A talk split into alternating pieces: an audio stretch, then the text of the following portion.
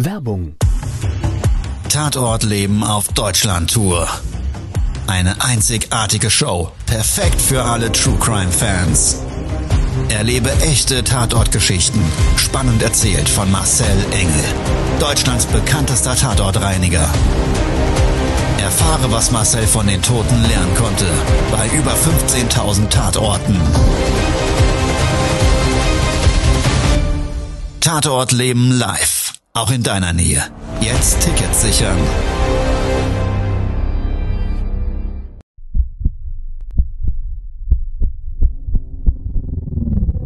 Todesursache.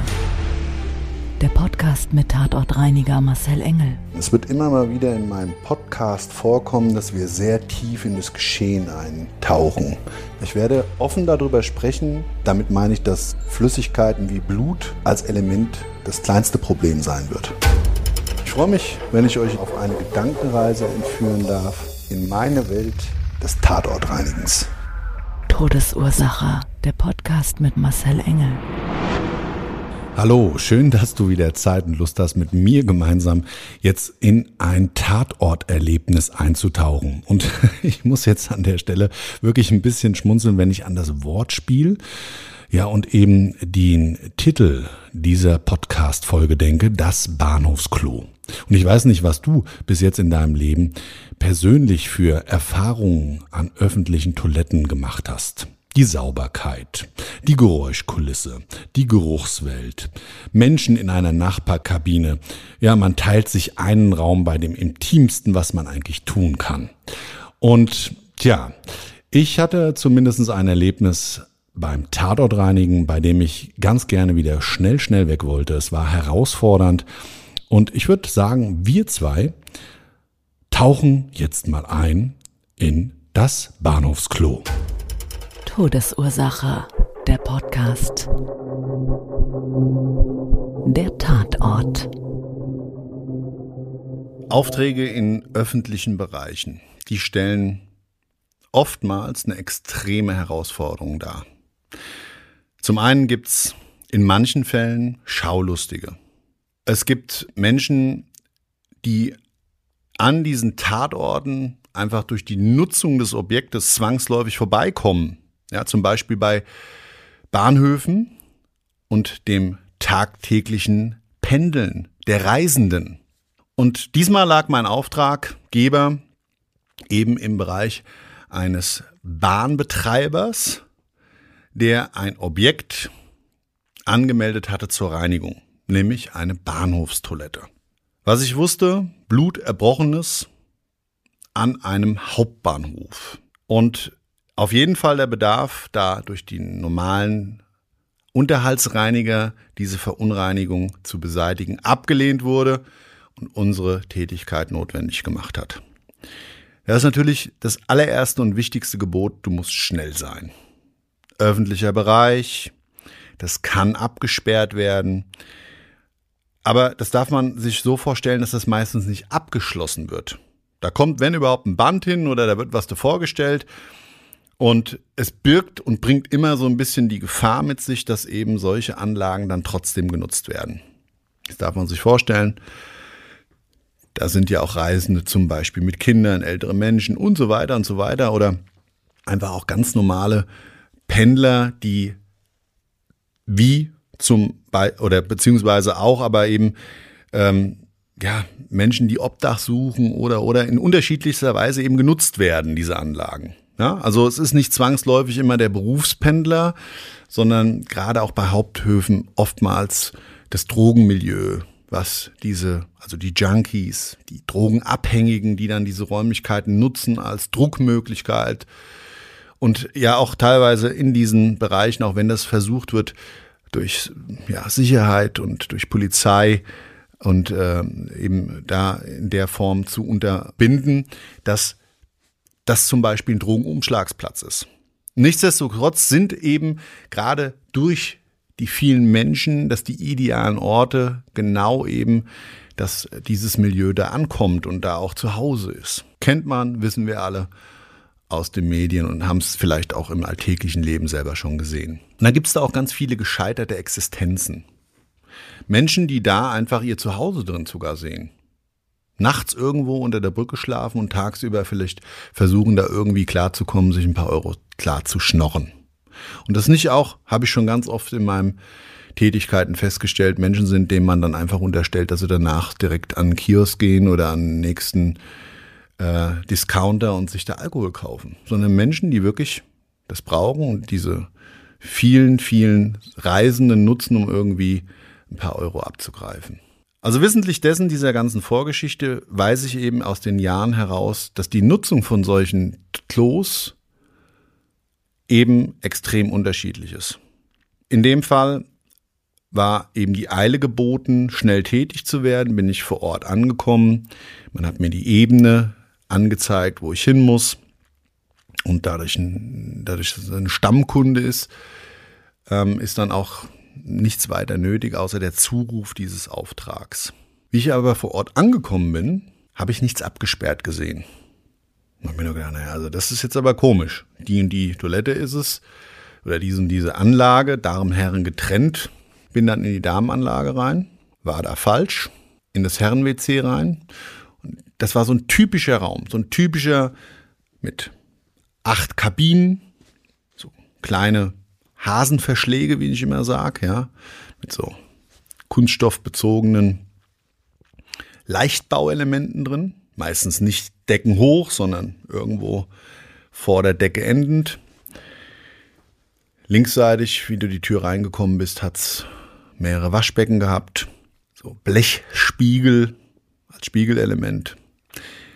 Viel Eddinggeschmier auf den Fliesen und der Boden selber weiß gefliest mit so einem rutschfesten Fliesenbelag, war komplett voll gekotzt.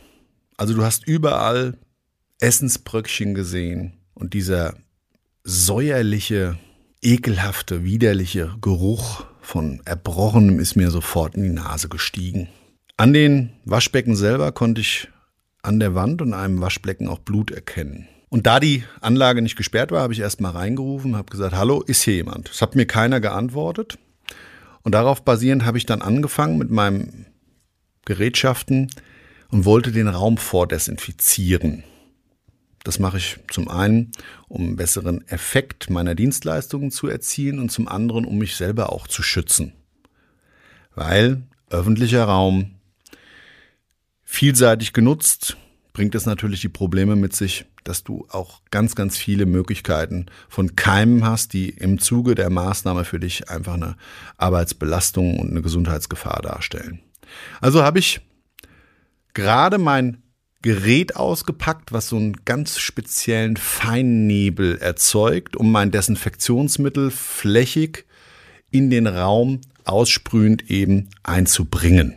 Und als ich so mein Gerät einschalte und das fängt dann laut an zu summen und hört sich so ein bisschen an wie so ein Modellbauflugzeug, so ein ganz oberfrequentiertes Geräusch ist es, ruft auf einmal jemand aus diesen Kabinen raus, was ich nicht gemacht hatte zu dem Zeitpunkt.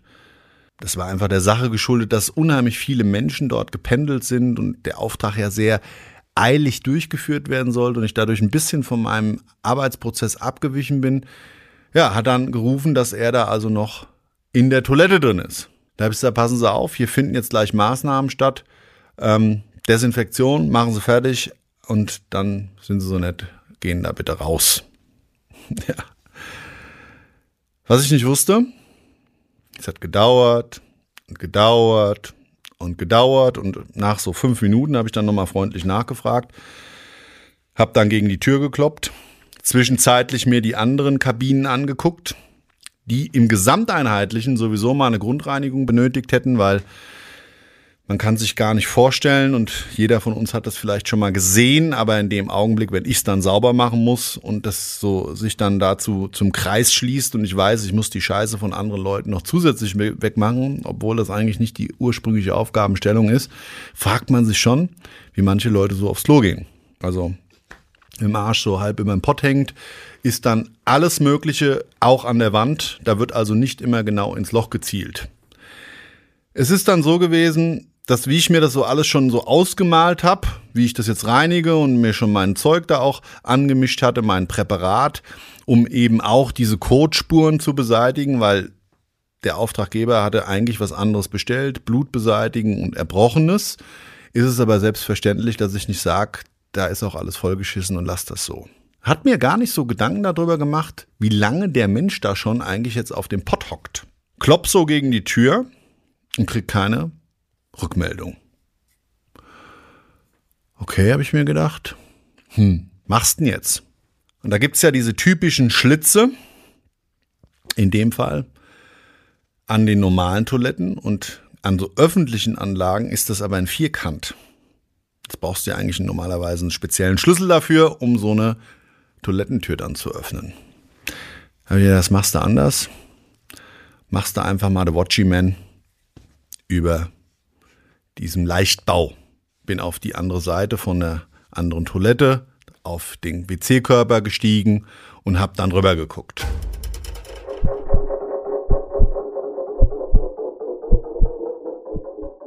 Schau so, Lunz mit einem Auge, gerade so konnte ich da einen Blick erhaschen.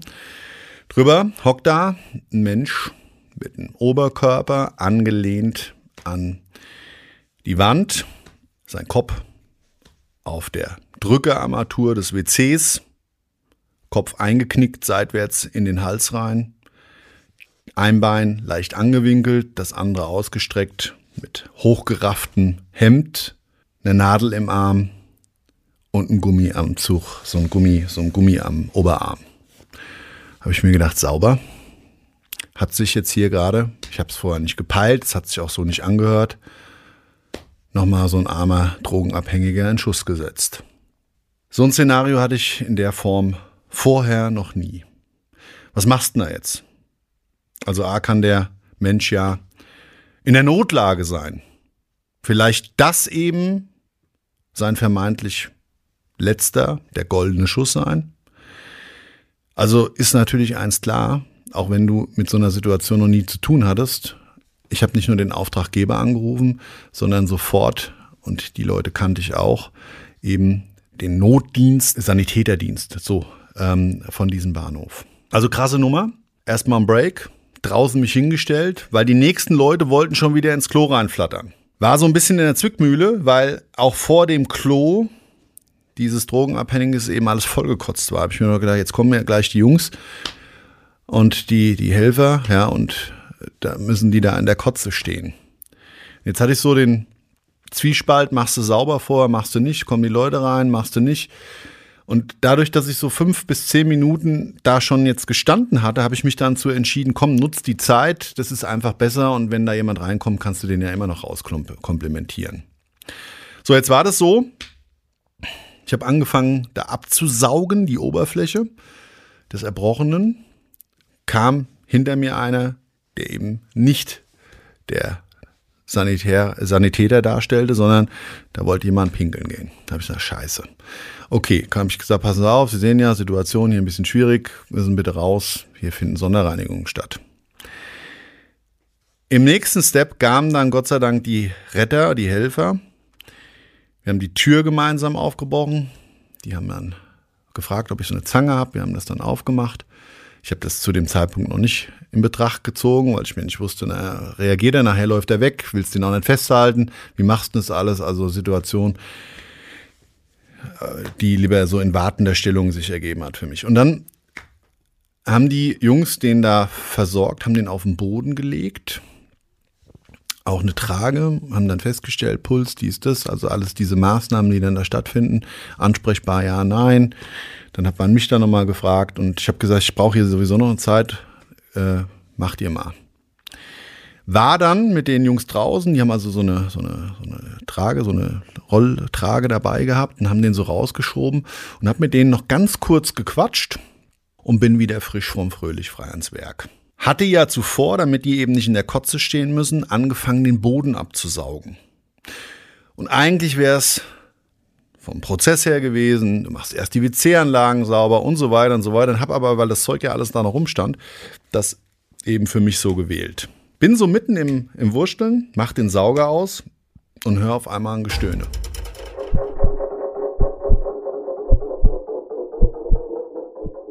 Unfassbar. Ich konnte es nicht glauben. Hat sich an der Stelle doch tatsächlich da jemand reinbegeben und hat sich da einen gekleppert. Hat dort in der WC-Anlage onaniert. Vollgekotzt, vor Sanitäter drin. Okay, wir waren so ungefähr zehn Meter entfernt in ganz kurzen Gespräch verwickelt. Ich sage jetzt mal 30, 60 Sekunden. Und wenn da jetzt jemand reingegangen wäre, der hätte seine Notdurft verrichten müssen, wissen sich dessen, dass es da heiß aussah, ja, hätte ich das ja als noch fast normal ansehen können. Aber dass da jemand reingeht und sich einen runterholt, damit habe ich nicht gerechnet. Ich habe dann da geklopft, habe gesagt, was machen Sie denn da? Und dann habe ich schon gehört, flup, flup, flup, Zeug zusammengepackt. Da ich gesagt, raus, was ist denn hier los? Ja, kann man hier nicht mal in Ruhe sein Geschäft machen? So, und dann habe ich, und deshalb weiß ich dass es eben kein Geschäft war, weil er hat die Klospülung nicht gezogen und da war auch nichts drin, da war auch kein, kein Pipi drin und nix. Aber ein dickes Pornoheft hat er, was er fallen lassen hat in dem Augenblick. Das hat er dann auch liegen lassen, ja. Und deshalb weiß ich, der Mann hat sich so, oh, oh, oh, das war eben nette Druck, so für, ja, das große Geschäft, sondern das war tatsächlich, der hat sich da einen runtergeholt. Also eigentlich der Tag gelaufen. Todesursache, der Podcast. Das Opfer. Was ich zu dem Zeitpunkt gar nicht wusste, vom Auftraggeber, was da wirklich geschehen ist.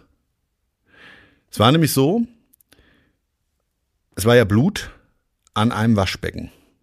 Ich hatte jetzt für mich so gedacht, okay, es hat sich jemand übergeben, hat dabei vielleicht auch geblutet. Das ist jetzt nicht so ein ungewöhnliches Szenario, auch gerade in so einem Bahnhof. Aber das war gar nicht der Auftragsgrund. Es kam eben wegen diesem Vorfall, und zwar nicht des Onanieren, sondern wegen des Junkies, der Sicherheitsdienst. Und der hat mich dann da abgesichert, ohne dass ich ihn bestellt habe. Das war wirklich super für mich. Und die haben mir dann auch Auskunft gegeben, was da eigentlich passiert ist. In diesem Klo des Grauens hat wohl vorher auch jemand sexuell mit einer Drogenabhängigen gerade seine Nummer in einem Klo durchgezogen und wollte dann wohl nicht bezahlen. Und es kam dort zu einer Streitigkeit, bei der er ihr in den Magen geboxt hat und sie dann mit dem Kopf gegen das Waschbecken gewaltsam Kopfhaar in der Hand mehrfach aufs Waschbecken geschlagen hat. Und so vom Blutbild her habe ich es dann erst erkannt. Das Ganze erbrochen und wieder die Geschichte erzählt hat, hatte ich vorher so mit Blutbröckchen gar nicht verbunden, weil immer mal was Rotes, habe ich gedacht, hat eine Paprika gegessen. Das war alles Blut. Die hat gekotzt und hat schwer geblutet, das alles in das Erbrochene verteilt und hat sich dann wohl da auch fallen lassen. Und diese Spuren selber in der Kombination, sehr ungewöhnlich, konnte ich gar nicht lesen. Also die hat dort stark geblutet und ist praktisch Opfer eines Gewaltverbrechens einer Streitigkeit leider aus ihrer Prostitution heraus geworden. Und da habe ich mir so gedacht, ach du meine Güte, was schreibt denn diese Lokalität, diese Örtlichkeit für eine abartige Geschichte? Und bei öffentlichen Plätzen, immer der Zeitmoment, wo wir irgendwo sind. Der Zeitmoment des Augenblicks, wenn wir einen öffentlichen Raum nutzen merke ich auch immer wieder bei alten Gebäuden. Dann gibt es so ein, wenn man drüber nachdenkt, mal so tiefgründig, so ein Spirit. Das gibt so eine Faszination dessen, dass ja in diesem Raum eben durch die starke Frequentierung von unheimlich vielen Menschen an Bahnhöfen, Flughäfen, öffentlichen Plätzen mit Tausenden, Zehntausenden, Hunderttausenden Besuchern pro Tag ja jeder eine Lebensgeschichte mitbringt. Jeder Einzelne hat irgendwo seine Story des Lebens entweder zuvor, die er damit hinnimmt, oder eben dort vor Ort, wie in diesen Geschichten in dieser Toilette an diesem einen Tag geschehen. Und das fand ich in dem Fall extrem wieder mal so deutlich dafür. Mir hat es gezeigt, dass man vielleicht immer mal so ein bisschen über seinen Tellerrand hinausschauen sollte. Sein Umfeld genau beobachten sollte. In dem Augenblick jetzt nicht mal, dass man, es ging nicht darum, irgendwie zu helfen, aber dass man sein Umfeld besser wahrnimmt. Du, so, du hast an so einem Ort eben das wirkliche Leben mal tausend, zehntausend oder hunderttausend. Und wir manchmal unseren Tunnelblick auch in so Menschenmengen für uns haben, unser Leben und unser eigenes Ding ist so wichtig und so relevant. Und das hat sich für mich in dem Augenblick so wiedergespiegelt. Jetzt ist da ein armer Mensch, der so eine Notdurft hat und sich da einen kleppern muss. Muss ich nicht verstehen, aber hat natürlich für mich gezeigt, dass ich so eine Räumlichkeit in dieser Nutzung nie gesehen hätte. Genauso wenig wie die Prostitution und ich aber im Umkehrschluss gedacht habe, und du bist ein Fernreisender, kommst da an und gehst mit deinem Kind da nochmal kurz ein Pullerchen machen. Und da wird das so verrückt, da schließt sich so der Kreis des Lebens. Ja, dass es eben alle Menschen und gerade bei großen Veranstaltungen oder bei öffentlichen Plätzen, finde ich, so mit sich bringt, dass man für sich so da was mitnehmen kann, wenn man versteht, dass jeder einzelne ein Leben für sich hat. Lebenswirkung.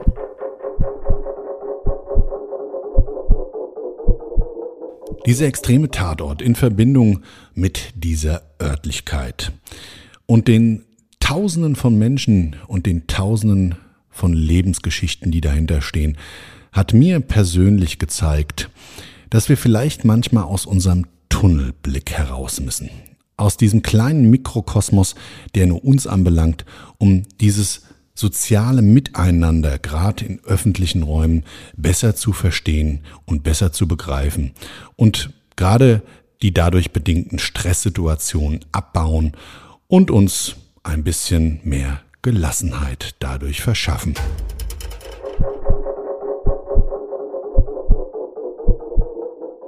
Wenn du Bilder zu diesem Tatort sehen willst oder die geschriebene Story nachlesen möchtest, dann kannst du das sehr gerne in meinem True Crime Magazin Live or Die Mac. Dort findest du das Bahnhofsklo und viele weitere Erlebnisse aus meinen 27 Jahren als Tatortreiniger. Das Heft kannst du bei Amazon kaufen oder auf meiner Seite marcelengel.com. Das war's für heute. Es würde mich sehr freuen, wenn du das nächste Mal wieder einschaltest. Oder sei doch einfach mal bei einem Live-Event dabei. Bei meiner Deutschland-Tour, dem Bühnenprogramm Der Tod und andere Glücksfälle erwartet dich viel Videomaterial, die erzählten Geschichten meiner Tatorterlebnisse sowie das Mindset rund um das Leben vor dem Tod. Also, es würde mich sehr freuen, wenn du mit dabei bist, bei dir in der Nähe.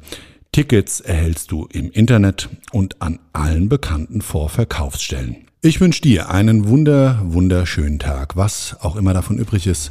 Pass auf dich auf, bleib gesund. Ciao, bis zum nächsten Mal. Dein Marcel.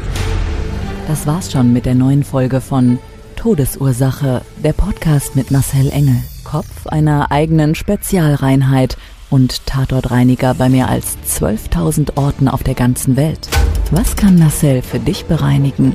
Jederzeit. Weltweit. Melde dich oder klick dich einfach mal durch auf marcelengel.com. Empathisch, tiefgründig, ehrlich. Todesursache lässt dich garantiert nicht kalt. Seid dabei. Ich freue mich. Abonniere die Staffel und du kommst für keine Folge zu spät.